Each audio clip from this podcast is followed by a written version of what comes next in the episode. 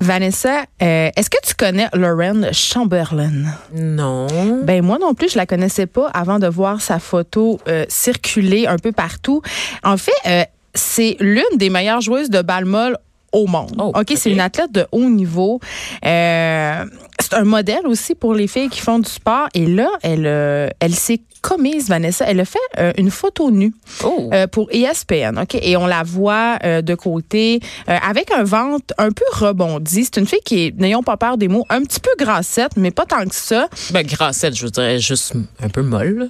Ben, elle comme, vu la photo, Elle est oui. comme bien des gens. On la mettra euh, sur notre page Facebook, la photo. La raison pour laquelle je souligne euh, euh, que Lauren est, est un peu euh, grassette et un peu molle, c'est que en fait, le but derrière cette photo-là, c'était de montrer un corps d'athlète qui ne correspond pas nécessairement à l'idée qu'on se fait des corps d'athlètes, c'est-à-dire ces femmes hyper musculaires, très minces, avec pas beaucoup d'indices de, de gras.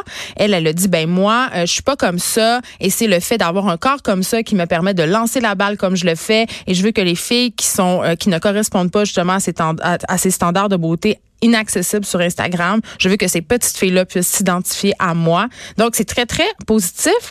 Et euh, ça m'a donné envie euh, d'inviter notre recherchiste, Marie-Pierre Caillé, qui est avec nous en Je studio. l'aime, elle. Oui, elle est pas pire. Bonjour les filles. Salut, parce qu'elle a une histoire euh, ben, qui m'a mis en beau maudit à nous raconter, qui a un peu rapport avec euh, l'initiative de Lauren Chamberlain. Parce que ce que vous savez pas, c'est que Marie-Pierre euh, Caillé, en plus d'être une recherchiste émérite, euh, euh, au sein de l'équipe de rugby féminine de l'Université Laval dans les années 2000-2011, pour être plus précise. Et là, les filles avaient voulu faire un calendrier pour financer. Hein? Vous aviez voulu financer votre année sportive. Euh, un calendrier euh, un peu sexu, mais pas tant que ça. Ben c'est pas sexu, c'est oui, c'est un calendrier où Dénudé. qu'on se dénudait, mais c'était exactement pour ça pour montrer que les corps féminins qui font du sport, quand même un sport de contact, le rugby c'est pas doux là. Non. C'est ça. Puis il y a toutes sortes de, il y a toutes sortes de corps dans une équipe de rugby. Il y a des corps plus massifs pour euh, les avants. Là, il y a, bon, c'est un peu technique comme, il y a des corps plus sveltes, plus musclés pour les filles plus rapides qui sont euh, donc les C'est arrières. comme en football euh, masculin, en fait, c'est qu'il y a des corps Exactement. pour tous les types de positions. Et vous- puis moi, je les ai vus, les photos, puis on, on va mettre la photo de Marie-Pierre sur On- la page je, dé- Facebook. je dévoile ma photo On juste va- pour Vous montrer. n'avez pas euh, le droit de faire des commentaires de mon oncle. Je vous avertis, là. Ben, si vous en, en fait, si vous en faites, ils vont être supprimés. Mais, euh, mais voilà, c'est une photo où on, on voit pas ta poitrine, mais on voit la naissance de ta poitrine. Mais moi, je trouve ça sexy, mais c'est, puis c'est pas, euh, c'est pas une photo qui est faite pour aguicher. Il y a pas d'objectif euh, de sexualisation derrière ça. C'est vraiment quelque chose euh, qui est fait. euh, Puis tu l'as, tu, vous- tu me l'avais bien dit pour, euh, parce que vous aviez plusieurs filles, des petites filles qui vous suivaient, qui vous suivaient, Oui. tu sais, pour un peu leur, leur montrer que ça se peut, qu'on peut être des femmes fortes, puis de montrer une diversité corporelle. Jusque là, tout va bien. Ouais. Mais là, ce calendrier-là, Marie-Pierre Caillé, il n'a jamais vu le jour. Il n'a jamais vu le jour. Et là, Jamais. euh, vous pouvez pas voir, mais Marie-Pierre l'a amené le calendrier sur le- notre table. Euh, elle l'a conservé en dessous de son lit toutes ces années parce que l'Université Laval n'a pas voulu le sortir. Non. Ils ont même menacé de d'arrêter l'équipe de rugby féminine à cause de ça parce Exact. deux femmes. Et là, c'est là où moi, j'ai un maudit problème. Deux professeurs euh, qui, qui sont liés à la chaire Claire Bonenfant, là, qui est une féministe, puis qui ont, qui ont invoqué le fait que c'était de mauvais goût, qui ont dit... J'aimerais juste dire que ces femmes-là n'ont jamais vu. C'est ça, mais je m'en allais Ah. là. Voilà. Elle, ni le recteur, ni les femmes n'avaient vu ce calendrier avant de se prononcer, avant de déclarer qu'il était de mauvais goût et avant de dire que vous alliez regretter les photos. Moi, le, le, le fait de me faire dire, mais vous allez le regretter, les filles, vous allez vraiment le regretter, ça, ça m'infantilise. Ça fait que ça m'a dit, ils me disent en pleine face que je ne suis pas capable de prendre mes propres décisions. Puis ça, je l'ai pas avalé. Et je l'avale en fait toujours pas. Je pense que cette cause-là, je l'ai encore sur le cœur depuis, euh, Depuis 2011. 2011. Depuis 2011. Puis là, euh, j'ai un extrait de la lettre qui avait, euh, bon, que Oui. ces deux femmes-là avaient euh, offerte, entre guillemets, au recteur pour s'opposer au projet. Et euh, en fait, elle évoquait les inégalités entre les hommes et les femmes. Euh, elle, elle parlait aussi de cette initiative-là comme une preuve manifeste du sous-financement des équipes féminines. Av- Là, Là, j'étais avec elle. Ouais. Là, j'étais avec elle. Ouais, tout à fait. Sauf que là où j'ai un problème, c'est qu'elles évoquent euh, que l'Université Laval, c'est un lieu de formation.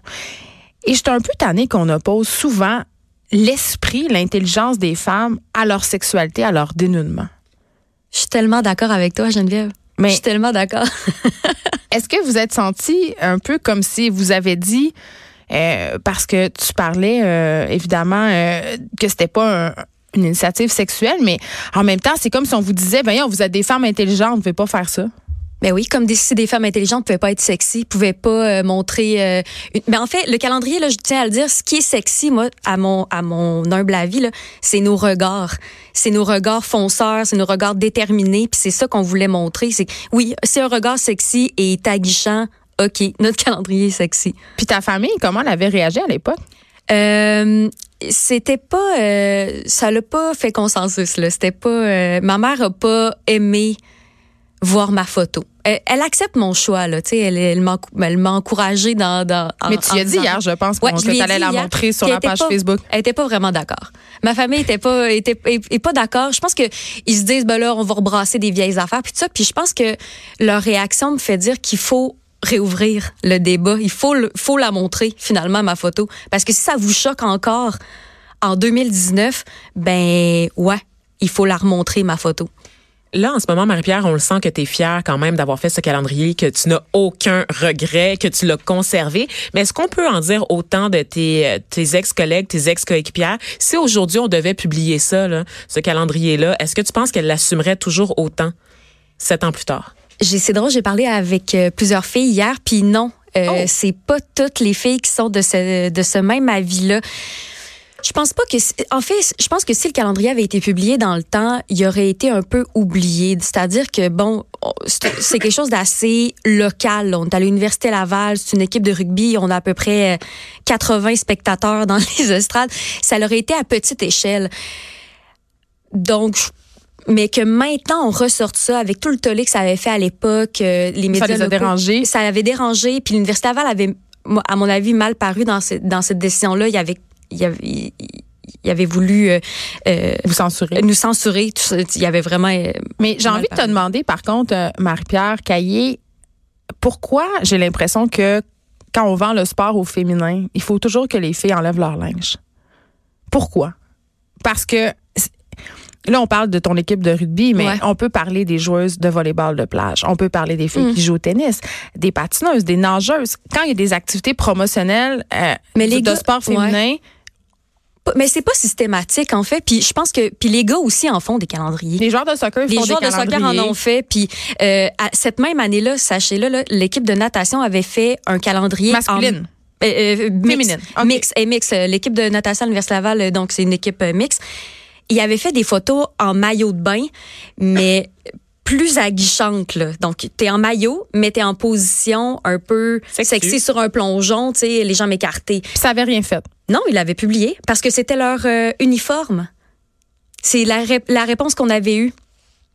C'est très bizarre parce que d'une certaine, d'un certain côté, on sexualise beaucoup les femmes dans le sport. Quand on compare justement les vêtements de compétition des femmes et On ceux des hommes place. dans certaines disciplines, par exemple le volleyball Ouais. de plage. Ben, ça, c'est l'exemple qui nous vient tous en tête. là. Les filles jouent Non, mais là, il fait chaud. Les fesses que vous avez déjà joué au volleyball de plage, je voudrais pas porter pas plus sport, de vêtements que ça. Là. Non, je Je comprends, comprends, mais il y a quand même quelque chose. Le tennis, par exemple, quand on Ouais. regarde tout le, le tollé suscité par Serena Williams, qui a refusé, par exemple, de mettre une petite jupe aguichante, puis on disait qu'elle respectait pas le jeu, elle respectait pas la tradition, puis c'est comme, coudon, qu'est-ce qu'on regarde, le sport ou les filles en jupette, c'est quoi qui est le plus Mais le sport, ça reste, je pense, un spectacle aussi. Là.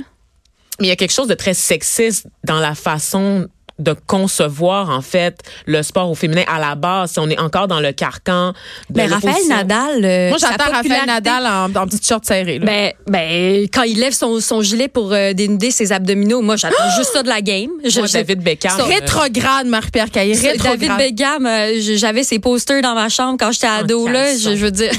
Hey, moi, là, j'ai jamais On trouvé que ce gars-là était beau. voyons Je vous le Bon, jure. Geneviève.